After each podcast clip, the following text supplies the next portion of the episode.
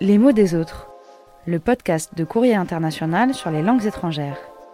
Ah merde alors, comment on dit Comment ça ça merde alors But alors you are French Par les traductrices Caroline Lee et Leslie Talaga et la journaliste Mélanie Chenoir. Calendrier de l'Avent, jour 19. Est-ce que vous aussi, vous passez par toutes sortes d'émotions pendant l'automne et l'hiver? le soleil qui disparaît, l'ambiance pluvieuse et morose, mais aussi les retrouvailles, la gastronomie et les paillettes de fin d'année. Tout y est. Ça nous a fait penser au caractère chinois qui signifie cœur. Il se dit Xing et on le retrouve dans tout un tas d'expressions qui traduisent des émotions.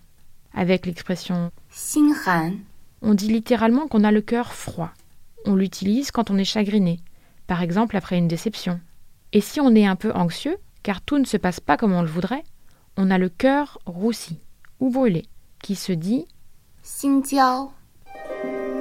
Alors comme ça, vous aussi, vous êtes triste. Bah oui, mais là, ça va.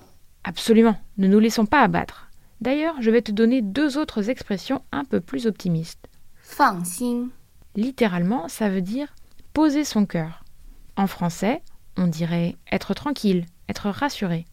Et encore mieux, si on est heureux et épanoui, on dit 开心 ouvrir son cœur. Toi aussi avec moi. Un, deux, trois.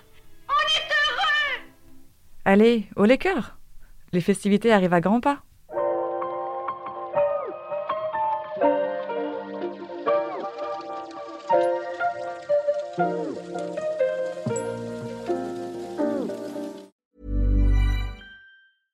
Even when we're on a budget, we still deserve nice things. Quince is a place to scoop up stunning high-end goods for 50 to 80% less than similar brands. They have buttery soft cashmere sweaters starting at $50, luxurious Italian leather bags, and so much more.